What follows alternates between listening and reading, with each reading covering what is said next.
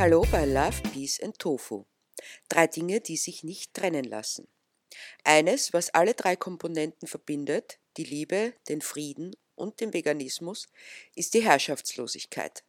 Es kann nur sein in einem Raum der Freiheit. Doch oft genug gibt es in den Beziehungen keine Freiheit, sondern sie sind geprägt vom Besitzdenken. Was ich liebe, das darf sich nicht entwickeln oder entfalten und muss immer so bleiben, wie es war. Ich sage absichtlich das, denn damit wird der oder die Partnerin zu einer Sache. Denn Menschen kann man nicht besitzen. Eigentlich auch keine anderen Lebewesen. Auch wenn es unser Gesetzgeber anders sieht. Vor allem die Sache mit dem Bleiben, wie jemand ist, scheint einen hohen Stellenwert zu haben. Du hast dich verändert, lautet ein oft gehörter Vorwurf. Du bist nicht mehr die oder der, in die oder den ich mich verliebt habe, wird dann noch ergänzt. Was für eine Überraschung. Ein Mensch, der sich verändert? Ein Mensch, der sich entwickelt und entfaltet? Das darf auf gar keinen Fall sein. Aber am schlimmsten ist es, wenn jemand dann aus einer Beziehung ausbrechen will. Schließlich hat man so viel Energie in diesen undankbaren Menschen investiert. Auch Liebe. Deshalb darf man nicht verlassen werden. Das ist ungerecht. Festhalten, festkrallen, weil du ja schließlich mir gehörst und kein Recht hast, deinen Weg zu gehen. Und ein wunderbares Symbol für diese Einstellung sind die Vorhängeschlösser, die sich allenthalben auf Brücken finden. Ein Schloss für die Liebe. Offensichtlicher geht es nicht mehr auszudrücken, was man mit dem anderen gerne macht, ihn oder sie einsperren. Zugesperrt, eingesperrt, weggesperrt. Überall findet man sie, unzählige Vorhängeschlösser. Auf Brücken vor allem. Bis hin zu einer Absperrung bei den Cliffs of Moher kann man sie sehen. Manche sind leer, andere beschriftet. Namen, ein Datum, mitunter eine Botschaft. Wie romantisch, möchte man denken. Eine Besiegelung unserer Liebe, ein für immer. Man sperrt zu und schmeißt den Schlüssel weg. Es ist doch so romantisch, ein Versprechen zu geben auf ein für immer. Nie wird sich etwas ändern, reden wir uns ein. Du mir und ich dir. Reden uns ineinander ein. Für immer. Groß und unübersichtlich. Man mag daran glauben, darauf hoffen, davon träumen. Und es hat schon was, etwas Verführerisches. Und warum sollte man nicht glauben, hoffen, träumen?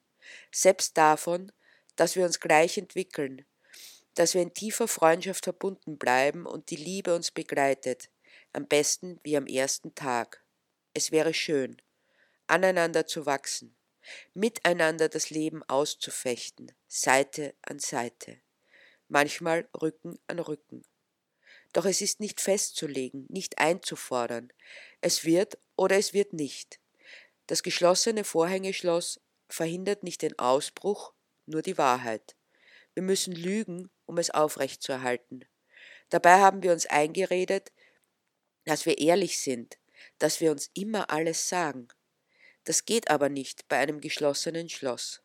Eingesperrt in einer Zukunft, von der wir nichts wissen, zugesperrt in einer Eventualität, bis diese die ganze Realität einnimmt und nichts mehr denkbar ist, als ich komme da nicht mehr raus ob ich will oder nicht. Eine echte Entscheidung kann ich nur dann treffen, wenn ich eine Option habe. Die habe ich aber nicht. Ich habe sie weggesperrt. Mit mir, mit unseren Hoffnungen und Träumen, auch mit dem Glauben. Das Vorhängeschloss ist zugemacht und der Schlüssel weggeworfen. Rechtsfreier Raum, menschenrechtsfreier Raum. Ist doch nicht notwendig. Du musst doch nichts von mir verbergen, wenn du nichts anstellst die Frage der Inquisition. Vielleicht will ich dir nicht alles erzählen oder einfach nur jetzt noch nicht. Vielleicht kann ich dir nicht alles erzählen, so harmlos es auch sein mag, einfach deshalb, weil du mich gänzlich vereinnahmst und du erwartest, dass sich mein Leben und Lieben ausschließlich um dich dreht. Es macht mir Angst, aber ich hatte zugestimmt, dass wir das Vorhängeschloss zumachen und den Schlüssel wegwerfen.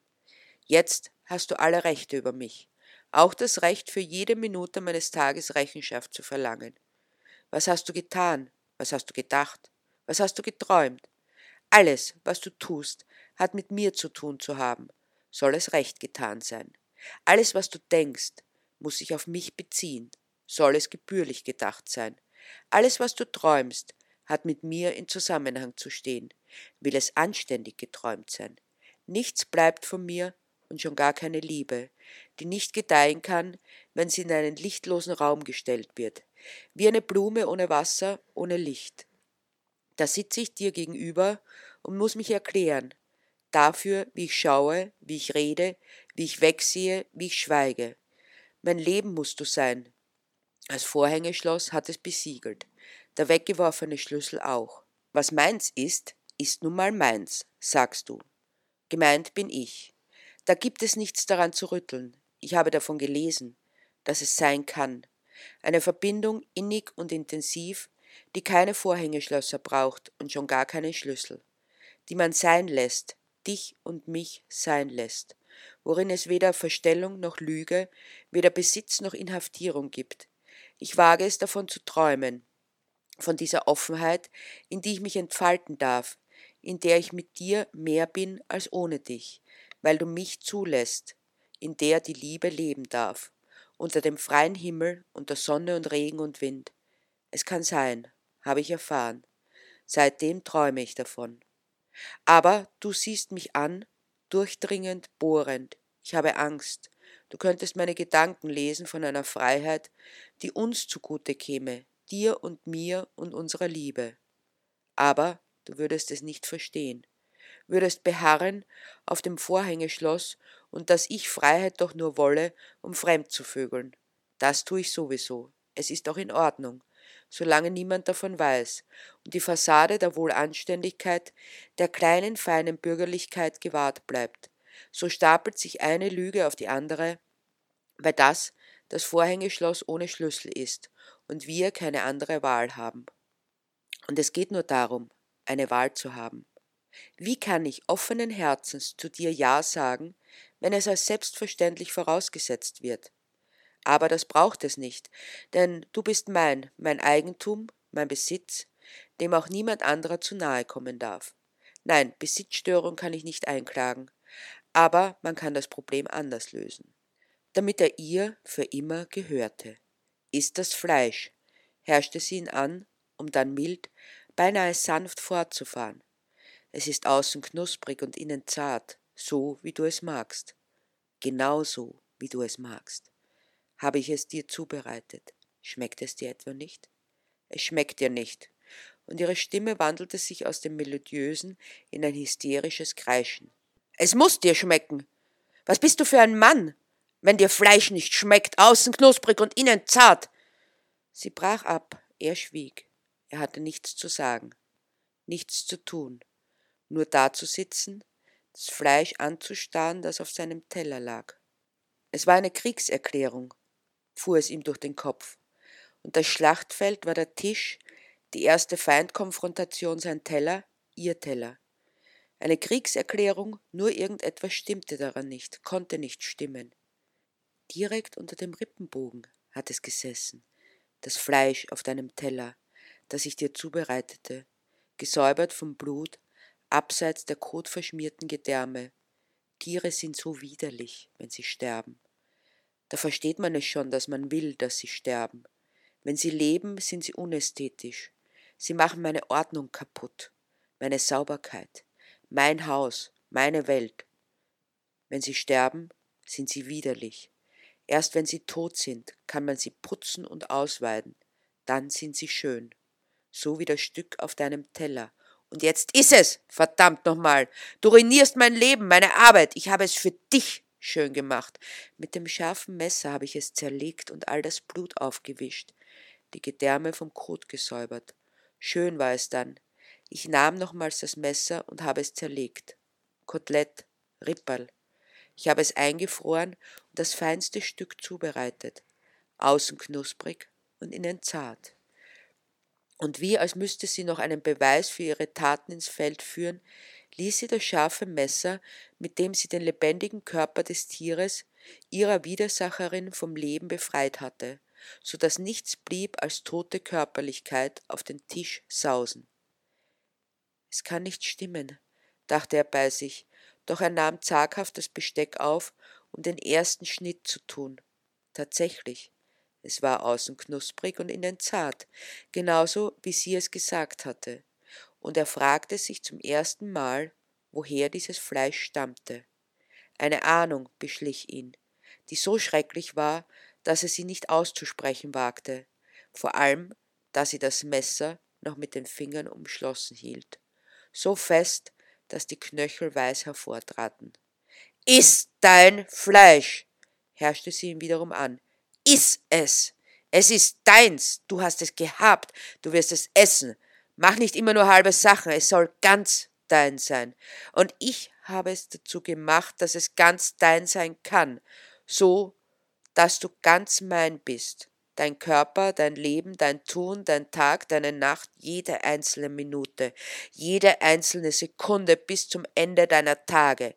Ich bestimme allein, was in dein Leben gehört und was nicht.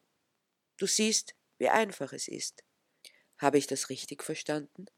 Fragte er sich, während er sie verdattert ansah.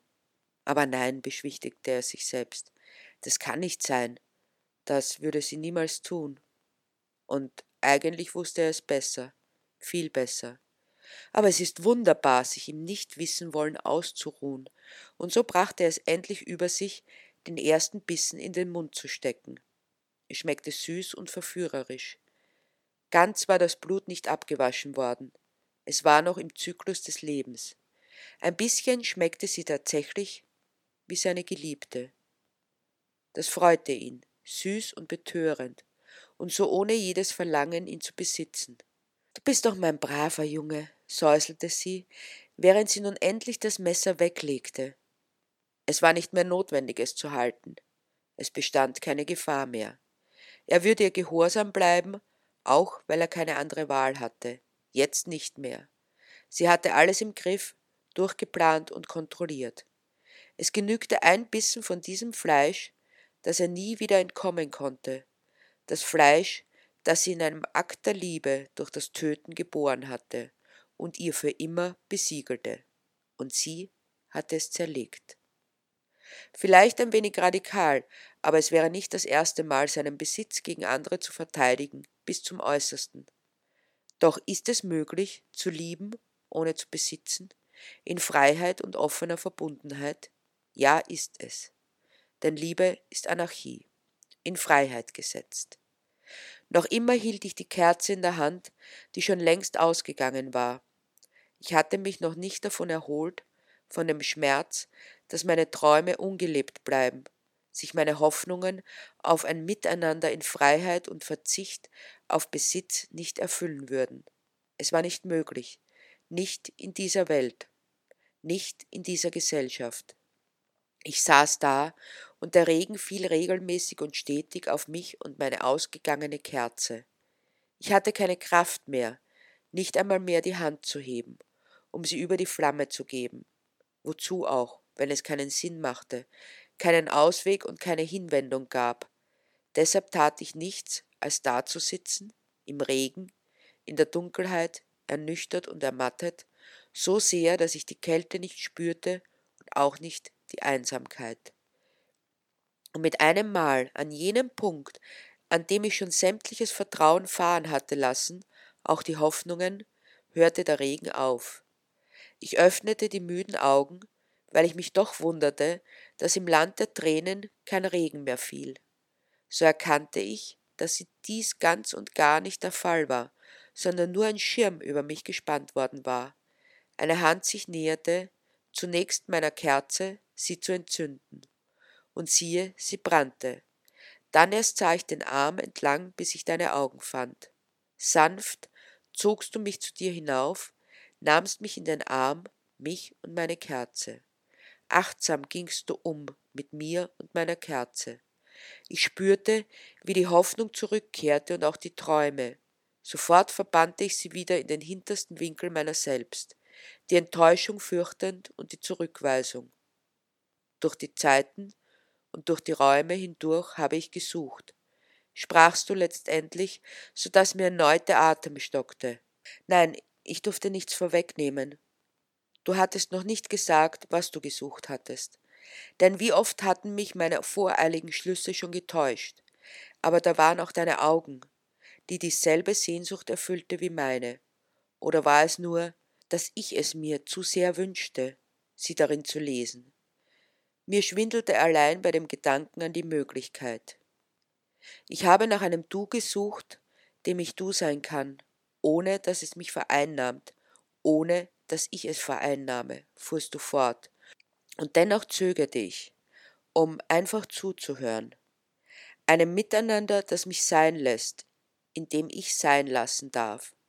Ein herrschaftsfreier Raum, in dem wir einander sind, ohne Bestimmung außer die, immer mehr zu werden, ohne Eifersucht, durchdrungen von der einzigen Leidenschaft zu atmen, zu lieben und zu sein, die Offenheit und Freiheit eines Dürfens zu teilen.